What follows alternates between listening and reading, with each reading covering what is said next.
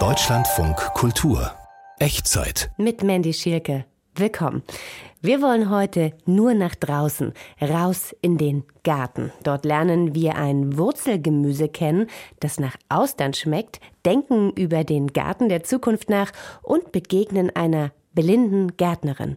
Ich freue mich drauf. Schön, dass Sie dabei sind. Setz dich doch in meinen Garten. Ein Garten ist ein abgegrenztes Stück Land, in dem Pflanzen oder Tiere vom Menschen kultiviert werden. Der Trend, diese riesige Gartenmöbel mit großen Sitzbereichen, da muss man echt aufpassen, dass es nicht den Garten vergewaltigt. Garten. Ich habe gesagt, ich mache das jetzt trotzdem. Ich will trotzdem einen Garten haben, obwohl ich blind werde.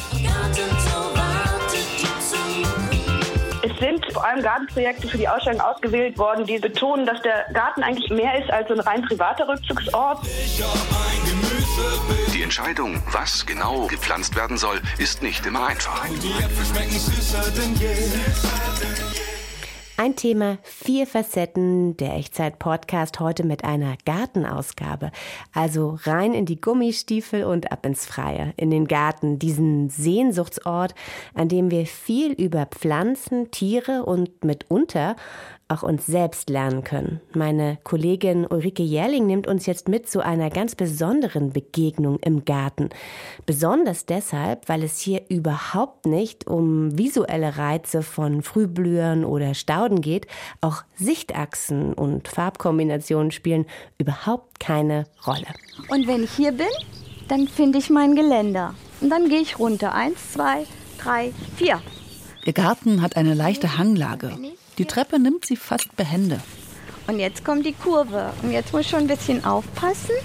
Eins, zwei, drei, vier, sechs, sieben. Sie zählt die Schritte und streckt die Hand aus. zwölf, Beim Buchsbaum muss sie nach rechts. 15. Das ist die Nachtkerze. Die ist noch vom letzten Jahr. Das ist eine Sie lässt sie den Winter überstehen. Die Samen sind Futter für die Vögel. Ende April räume ich dann alles auf. Vorher nicht. Das müssen alle meine Mitbewohner aushalten. Schon als ganz junge Frau hatte Carola Staubach unbändige Sehnsucht nach einem eigenen Garten. Doch mit 20 Jahren dann die erschütternde Diagnose. Ihre Netzhaut war unheilbar erkrankt. Ich habe gesagt, ich mache das jetzt trotzdem. Ich will trotzdem einen Garten haben, obwohl ich blind werde. Heute verkörpert die zarte 70-Jährige dieses Wort trotzdem. Ich gehe runter. In der Hocke oder auf Knien, so verbringt sie die meiste Zeit im Garten. Warm eingepackt in Wattejacke und Arbeitshose. Und dann finde ich hier. Das ist eine Ackelei. Die steht zwar jetzt im Nutzgarten, aber das macht nichts. Ich mag das. Die dürfen überall wachsen, wo sie wollen. Und das sind die alten Stäbchen. So. Na? Die kann man jetzt rausziehen. Ihren Garten nennt sie gezähmte Wildnis. Den Spaten benutzt sie nie. Ein Ausstecher und eine kleine Handschaufel sind ihre wichtigsten Arbeitsmittel. Ich muss ja ganz bodennah arbeiten. Ich muss ja genau wissen, wo ich bin. Und dann taste ich mir erstmal eine kleine Umgebung ab und dann arbeite ich. Sie entfernt Steine, tauscht Erde aus, jätet, pflanzt um. Entlang der üblichen Pflanzperioden. Erdbeeren tragen nach drei Jahren nicht mehr gut. Bei Kübelpflanzen tastet sie. Ich muss alles anfassen. Also meine Hände, die müssen ganz viel aushalten. Ich ziehe auch mal einen Einmalhandschuh an, aber eine Hand muss immer frei bleiben. Denn selbst diese dünnen Handschuhe, die nehmen mir viel von der Sensorik weg. Wir stehen an einer bepflanzten Baumscheibe. Weiß nicht, ob da schon was blüht. Traubenhyazinthen müssten da irgendwie. Richtig, Traubenhyazinthen. Da habe ich so versucht, einen Kranz hier drumrum zu legen. Carola Staubach tastet nach den Blättern. Da kommt aber eine Tulpe. Die ist außen. Weiter links kommen Ah. die Traubenhyazinthen. Aber hier, ne? Hier, aber hier ist auch eine. Egal. Sie hat Bilder im Kopf und lässt sich erzählen, wie sie im Garten gelingen. Von Ute, ihrer Haushaltshilfe. Die sagt dann so, jetzt leg mal deine Schippe und alles weg. Jetzt gehen wir mal zu den schönen Stellen. Und dann zeigt sie mir, was gerade blüht.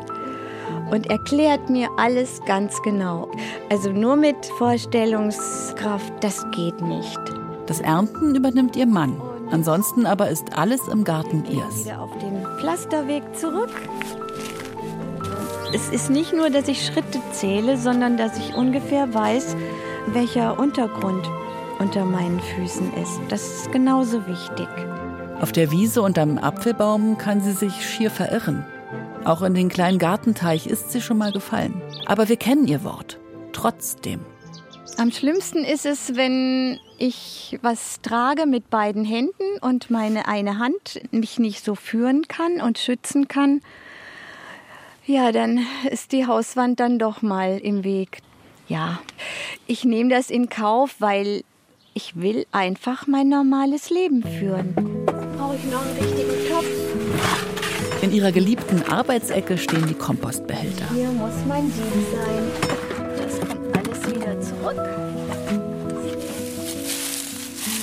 Ganz viele Asseln.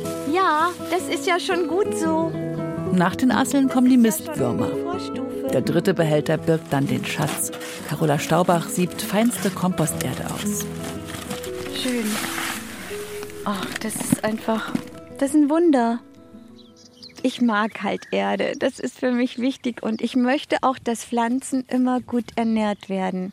Sie gibt der Natur zurück, was sie nur kann. Hier habe ich Brennnessel für meine Schmetterlinge. Wo ist es? Hier. Kommt die, jetzt, schon? Ja, aber wenn Sie die jetzt fühlen. Ja, dann brennt's. Bald wird sie wieder sechs bis acht Stunden am Tag im Garten arbeiten. Auf den Knien. Neben ihr die Vögel. Ganz dicht. Carola Staubach hört oft erst nach ihnen auf. Eben wenn sie fertig ist. Tag, äh, Nacht, das ist für mich unwichtig geworden. Und dann kann es auch mal nachts 23.30 Uhr sein. Und wenn dann mein Mann fragt, ob ich komme, sage ich gleich. Fühlen, riechen, schneiden, pflanzen, zupfen, hegen. Wenn man Carola Staubach so zuhört, bekommt so ein Begriff wie Gartenliebe wirklich Sinn, finde ich. Draußen im Garten, ob bei Tag oder in der Nacht.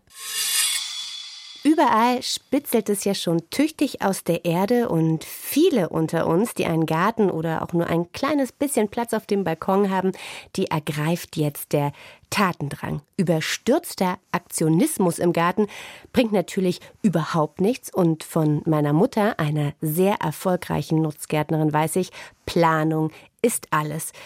Weil in meinem Leben es aber so ist, dass die Planungskapazitäten auf anderen Feldern mehr als ausgelastet sind, bin ich in meinem eigenen Garten eher spontan und mitunter auch überstürzt.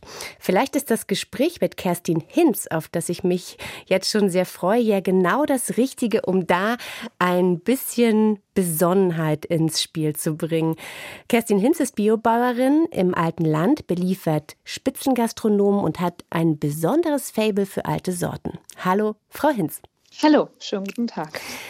Ja, wenn ich jetzt ein bisschen Schwung in mein Gemüsebeet, in meine Küche bringen will, jenseits des alljährlichen Zucchini, Tomaten, Radieschenreigen, was empfehlen Sie mir? Also ich empfehle Ihnen in jedem Falle robuste alte Sorten. Es macht auch einfach Spaß, sich damit zu beschäftigen, weil die ein ganz anderes Aroma bieten und auch sagte ich schon gerade, robuster sind und vielleicht dadurch auch den Erfolg in so einem kleinen Gemüsegarten zu Hause optimaler einstellen. Okay, widerstandsfähig ist das, was Sie mir empfehlen wollen. Was ist genau? Also es sind zum Beispiel, es ist die Haferwurzel, ein ganz tolles Wurzelgemüse. Und äh, dann habe ich noch als Empfehlung die Winterheckenzwiebel als äh, Dauerumrandung zum Beispiel und ganzjährig nutzbar und auch den Palmkohl und auch verschiedene Beeten. Okay, Palmkohl. Winterheckenzwiebel und mhm. Haferwurzel. Das ist mir alles dreis unbekannt. Wie sieht das aus? Wie schmeckt das und was kann man daraus machen? Also gerne vielleicht dann die Haferwurzel und die Winterheckenzwiebel, weil ich sie als sehr interessant eben auch für kleinere Gärten ansehe. Und die Haferwurzel ist ein Wurzelgemüse wobei eben auch die Blätter, bevor man die Wurzeln erntet, auch als Salat oder Spinat zubereitet werden können und die Wurzel schmeckt süßlich. Und ähm, sie ist eben auch lagerfähig und kann eben auch im Winter durchaus, wenn man es abgedeckt hat, auch noch weiter beerntet werden. Hat das was mit der Karotte zu tun, geschmacklich? Mm, weniger mit der Karotte, wenn ich es mal so beschreiben darf. Der Geschmack ähnelt eigentlich den Austern. Oh. Und es schmeckt so das ein ist ja bisschen, also es wird auch in England als Oyster-Gemüse sozusagen angeboten. Und man kann ein tolles Haferwurzelpüree auch dazu machen, aber um auf den Geschmack zurückzukommen. Also ähnlich wie Austern. Und kennen Sie Pastinake? Mhm. Pastinake, Petersilienwurzel, das ist so die Farbgebung. Mhm. Und ähm, dann schmeckt es aber eher noch ein bisschen aromatiefer. Sie haben auch schon ein bisschen beschrieben, wie Haferwurzel aussieht. Wie ist das bei der Winterheckenzwiebel? Die Winterheckenzwiebel, die sind ja auch unter einem anderen Namen eben auch bekannt, entweder wirklich als Winterzwiebel oder als Lauchzwiebel oder ewige Zwiebel. Danach kann man bestimmt auch so ein bisschen mal suchen. Und Sie können praktisch diese Schlotten können Sie ganzjährig ernten. Also das Grüne, was oben rauswächst, was wir immer so sehen, das ist ja so eine Art lauchartige äh, Geschichte. Und ähm, dann können Sie praktisch im Frühling eine Ernte vornehmen dieser kleinen Zwiebelchen, also die im Beet sind. Und wir nutzen diese Winterheckenzwiebel ähm, sehr gern dazu, wenn sie nicht eben komplett geerntet werden, kann man natürlich auch, dann haben sie so eine junge Lauchpflanze, können Sie sich ähnlich vorstellen wie es gibt doch so jungen Lauch, Buntlauch, manchmal auf dem Wochenmarkt, so als Bunde, kein Porree meine ich, sondern eben so einzelne kleine Lauchzwiebelbunde. Mhm. Nur, dass die Zwiebel von der Winterheckenzwiebel wesentlich ausgeprägter sich äh, darstellt. Haben Sie vielleicht auch noch einen Tipp für die Zubereitung? Ich habe ja jetzt auch schon erfahren, dass die Haferwurzel, dass das so ein bisschen nach äh, Austern sogar schmeckt. Das lässt sich ja vielleicht mit der Winterheckenzwiebel direkt irgendwie kombinieren. Ist das was, was Sie da auch im Blick haben? Oder was könnten Sie da für die Zubereitung noch empfehlen? Weil so richtig viele bekannte Rezepte gibt es dafür vermutlich auch nicht, oder?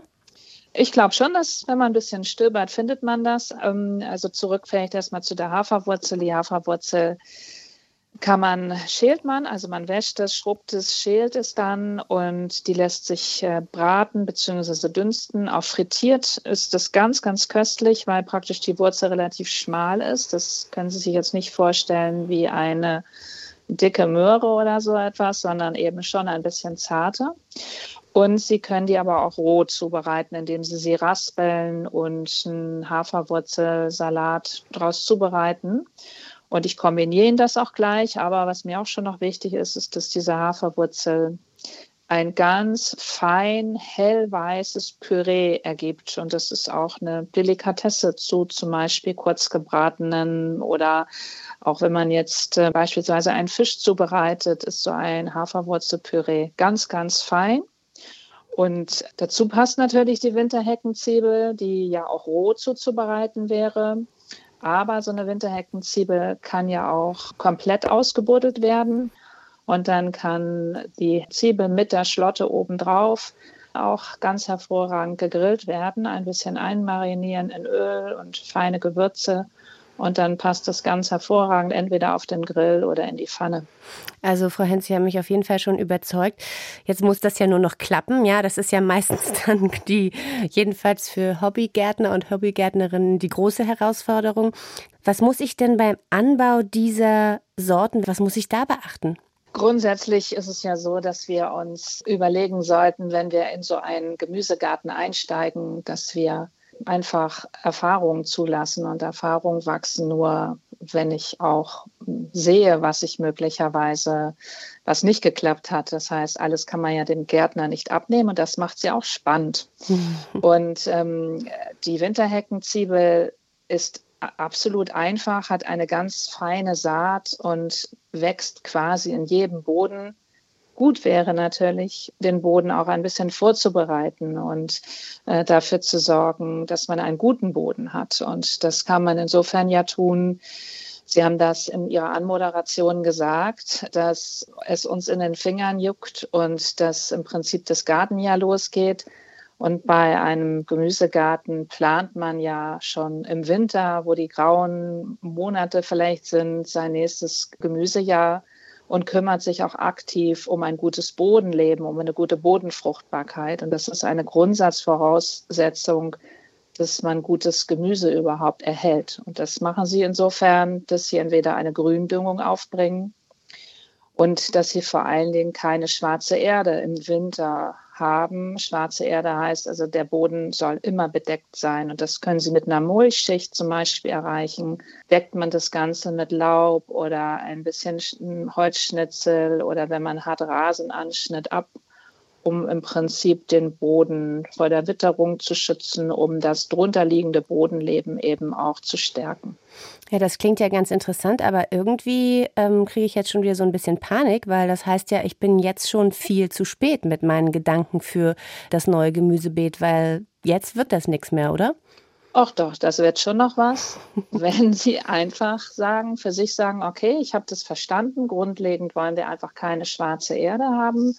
Sie graben nicht viel um, sondern ziehen sich zum Beispiel einfach eine Saatrille und decken rechts und links, eben wo Sie das jetzt ausgesät haben, das mit einem, einer Mulchschicht ab oder helfen, tut jetzt auch zu dieser Jahreszeit durchaus ja kompostierbare plastikfreie äh, Mulchabdeckung. Da gibt es ja Material im Gartenbedarf, was man dann eben auch als Hobbygärtner zunächst erstmal einsetzen kann, um sich den Start so einfach wie möglich zu machen.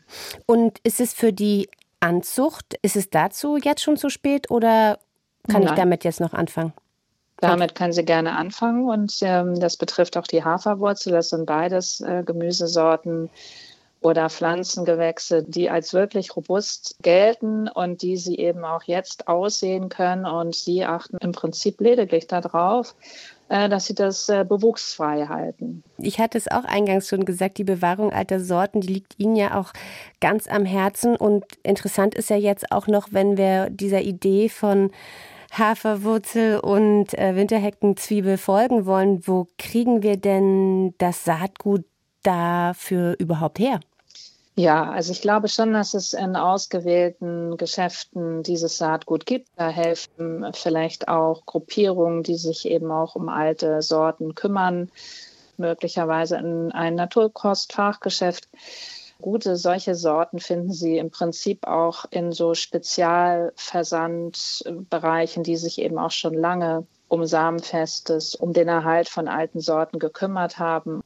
Also es gibt zum Beispiel einen ähm, äh, Biogartenversand, das ist der Hof Jebel. Der ist jetzt ja auch so wie wir auch zertifiziert sind, nach Bioland zertifiziert, die eben sich ähm, aufgemacht haben und eben sich auch mit kümmern um alte Sorten und auch besondere Sorten. Ergänzend bieten die auch Jungpflanzen an, die dann auch sogar sehr gut verpackt zugesandt werden, sodass es noch einfacher ist. Und dann gibt es aber auch wie Dreschflegel oder Bingheimer unter äh, Gruppierungen, die sich schon seit vielen, vielen Jahren um den Erhalt eben dieser Vielfalt kümmern.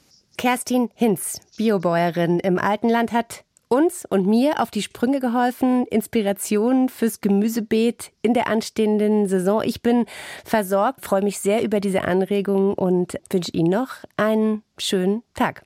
Gerne. Vielen, Vielen Dank, Dank für das Gespräch.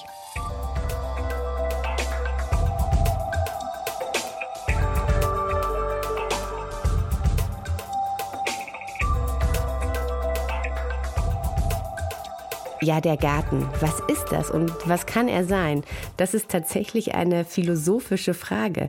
Ist es ein Ort, an dem wir die Natur zähmen, sie in Form bringen oder ein Ort, an dem wir beobachten, wachsen lassen, aktiv nichts tun? Oder geht es hier überhaupt nicht um Pflanzen und Tiere? Kann der Garten vor allem ein Zimmer unter freiem Himmel sein, das draußen quasi als Erweiterung von Innenräumen? Ausufernde, platzgreifende Outdoor-Möbelensemble lassen das mitunter vermuten. Wie viel Wohnzimmer, also wie viel Küche verträgt ein Garten? Marietta Schwarz ist dieser Frage nachgegangen. Kochen und chillen im Garten. Wie konnte das passieren?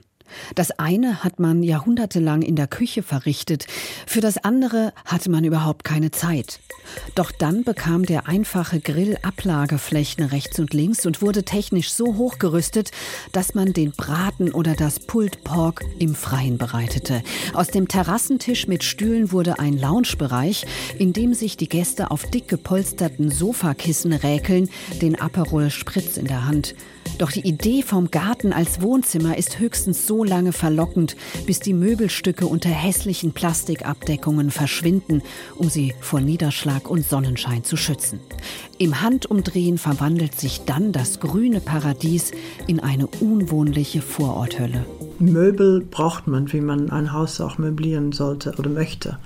Aber der Trend, diese riesige Gartenmöbel mit großen Sitzbereiche und ganze Küchen und so. Da muss man echt aufpassen, dass es nicht den Garten vergewaltigt. Sagt die Gartenhistorikerin Isabel van Gröningen. Die Angebote vieler Baumärkte propagieren hingegen etwas ganz anderes. Vom Sofa aus Plastikrattern über das Regal im Recycling-Look. Vom regenfesten Teppich bis zur Hightech-LED-Beleuchtung. Wir richten uns den Garten ein und vergessen darüber, dass immer größere Terrassen mit immer mehr Möbelstücken Platz für Blümchen verdrängt. Selbstverständlich ist nicht alles schlecht im Angebot. Manches lässt das Herz sogar höher schlagen, wie ein Besuch in Christian Hanschs Geschäft Room and Garden in Berlin zeigt.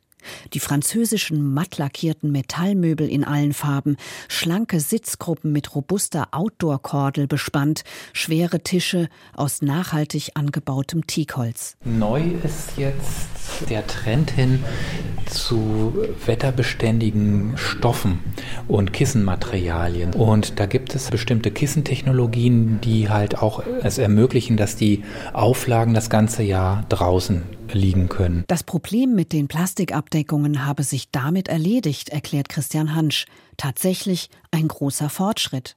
Die Möbel sind wertig und langlebig. Die Trendfarben könnten allerdings auslösen, dass man sie in einigen Jahren nicht mehr sehen mag. Und was kostet so ein Sessel? So ein Schaukelstuhl ist es ja. Ja, genau. Das ist zum Beispiel ein Schaukelstuhl, der äh, liegt so um die 900 Euro mit diesem Aluminiumgestell, pulverbeschichtet und diesen Outdoor-Kissen. Angefangen hat Christian Hansch vor 20 Jahren mit dem Handel von reinen Teakholzmöbeln. Sein Laden sei seither immer voller geworden, erzählt er. Tischplatten aus Keramik und HPL-Laminat, unkaputtbar und mit ganz vielen Dekoren. Sonnenschirme mit schweren Marmorfüßen.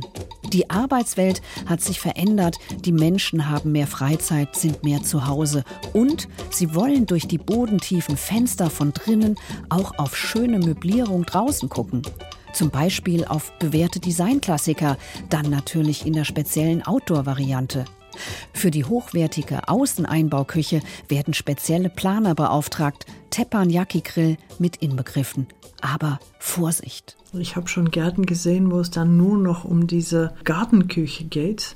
Wenn man sich dann überlegt, wie oft man das im Laufe des Jahres wirklich benutzt, ist das wahrscheinlich sehr, sehr wenig, weil bis man sich entschieden, okay, wir werden draußen kochen heute, bis man alles rausgebracht und das eingerichtet hat und wahrscheinlich mal geputzt hat und dann gegessen und dann bis alles wieder auf und weggeräumt ist, dann denkt man, okay, ich mache das in der Küche, das ist viel einfacher. Schaut man in die Geschichte der Gartenkultur, sagt Isabel van Gröningen, sei das Essen, vor allen Dingen aber das Liegen eher ein Tabu gewesen.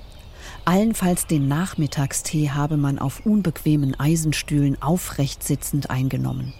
Bis in den 1960er Jahren die Hollywood-Schaukel auf der Waschbetonterrasse hinter den Reihenhausgärten platziert wurde. Ich selbst habe mich zwischenzeitlich auch dabei erwischt, wie ich anfing, über diverse Möbelstücke für meine kleine Schrebergartenparzelle nachzudenken. Eine Arbeitsplatte mit Kochbereich und Spüle. Draußen spült es sich schließlich schöner. Oder ein Bett unterm Baum. Vermutlich inspiriert durch Erinnerungen an Strandtage in Thailand oder Tulum. Das wär's doch. Aber so ein Garten ist eben weder eine Hotelterrasse noch ein Strandparadies oder ein Luxusdampfer. Schließlich entschied ich mich für eine federleichte Klappliege aus Aluminium. Als Mensch, dachte ich mir, bin ich ja nur eine von vielen Bewohnerinnen in diesem Lebensraumgarten. Hoffentlich ein robustes Outdoor-Möbel, das sich Marietta Schwarz da zugelegt hat. Die Versuchung, es draußen wohnlich zu haben, ist und bleibt verlockend.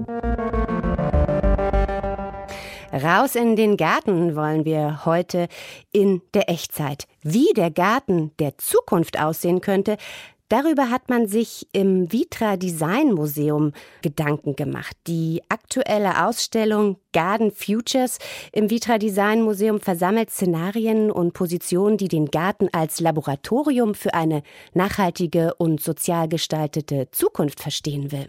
Stefanie Müller-Frank hat sich diese Schau im Weil am Rhein angeguckt. Hallo Stefanie. Ja, hallo. Stefanie, der Garten der Zukunft, kann man ihn sehen in Weil am Rhein? Ja und nein. Also in, in, der Ausstellung selbst ist jetzt nicht der eine Garten der Zukunft zu sehen. Die Ausstellung macht da mehr so ein Fenster auf in verschiedene Richtungen, was der Garten in Zukunft alles sein oder leisten könnte. Ich finde, es sind viele inspirierende Gartenprojekte dabei, auch internationale. Ähm, viele davon kannte ich selbst nicht.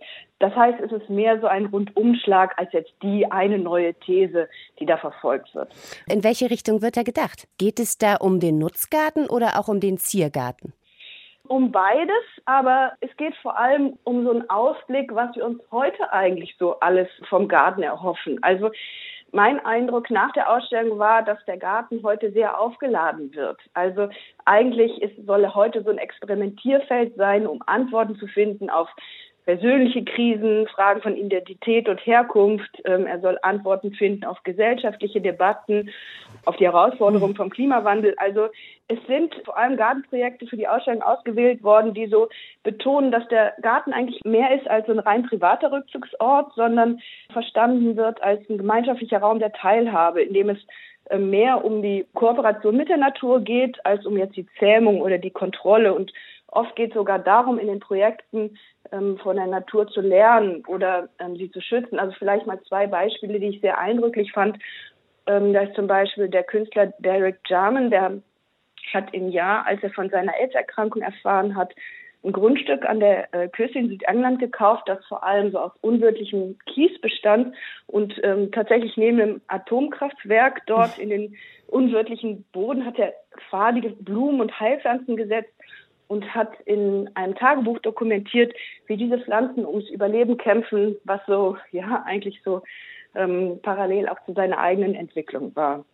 Und das andere Beispiel war, äh, in Nordäthiopien ist ja mittlerweile ein große Landstrich eigentlich Steppe, weil dort für die äh, Landwirtschaft fast alle Wälder abgeholzt wurden.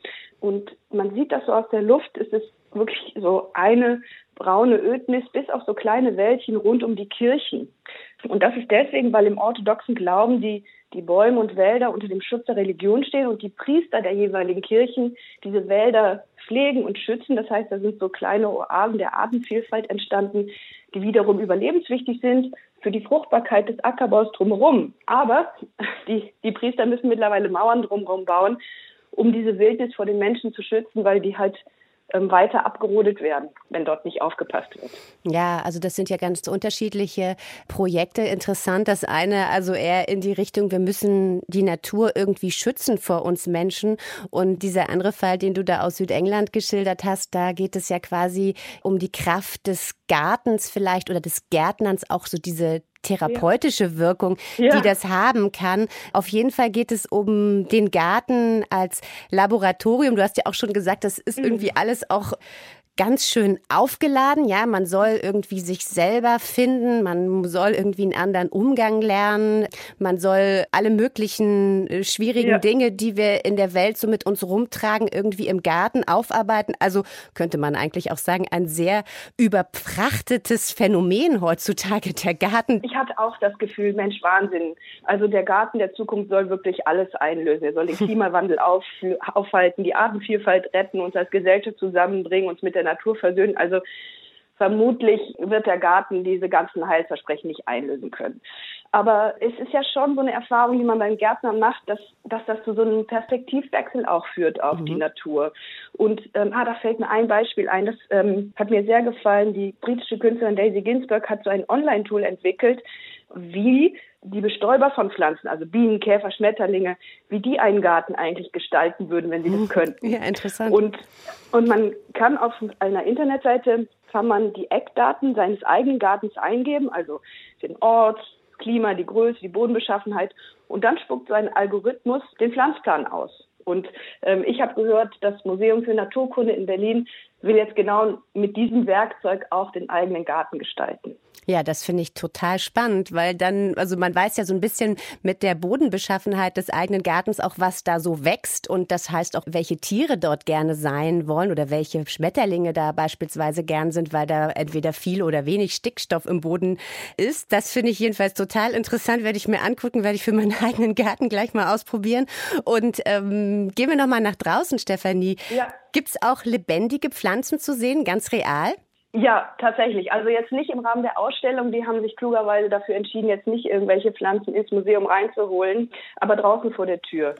Dort gibt es einen wunderschönen Garten, Piet Audolf. Das ist ein niederländischer Gartenarchitekt. Den hat, der hat den vor drei Jahren angelegt auf 4000 Quadratmetern. Wow. Da passiert das ganze Jahr über etwas. Also es sind farbige Stauden, Gräser, Büsche, Wiesenblumen, weil die dürfen nämlich da auch braun und abgeblüht im Beet bleiben. Also selbst wenn sie schon umgekippt sind, äh, werden sie nicht weggeräumt.